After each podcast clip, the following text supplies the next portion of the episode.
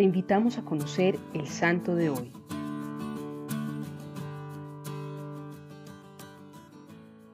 El día de hoy celebramos y recordamos a Santa Brígida de Kildare. Fue monja, abadesa y una de las santas más grandes en Irlanda, declarada patrona del país junto a San Patricio. Vivió probablemente entre los años 450 y 525. Nació al norte de Irlanda y según la tradición, desde temprana edad se consagró a Dios y recibió el velo de las vírgenes de mano de San Melo, sobrino de San Patricio. Parece una contradicción, pero a pesar de su gran fama que la hace pasar por la santa más conocida de Irlanda y de estar unidos a su figura gran cantidad de elementos festivos y folclóricos, se conocen muy pocos hechos históricos sobre su vida. Pero de esta carencia de datos que impiden el diseño de un perfil completo, la religiosidad popular y el calor de las gentes por su santa ha suplido con creces la grandeza de su vida fiel al Evangelio y entregada a su vocación religiosa. Heredada la hermosura de su madre, para no ser ocasión de pecado y no ser ya más pedida en matrimonio, pide a Dios que le ocasione algo a su físico. ¿Para qué quiere la hermosura quien solo piensa en Dios?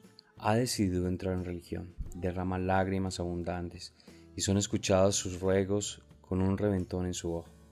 Por este favor da gracias a Dios que luego le devuelve todo su esplendor. La lección está clara.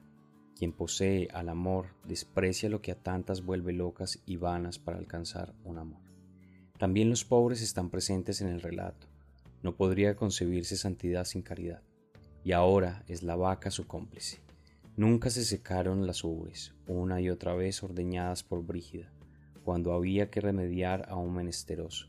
La vaca ha quedado presente como emblema en las representaciones pictóricas de los artistas, junto a la imagen de la santa. Son inagotables los relatos de bondades. Se habla de leprosos curados y de monjas tibias descubiertas.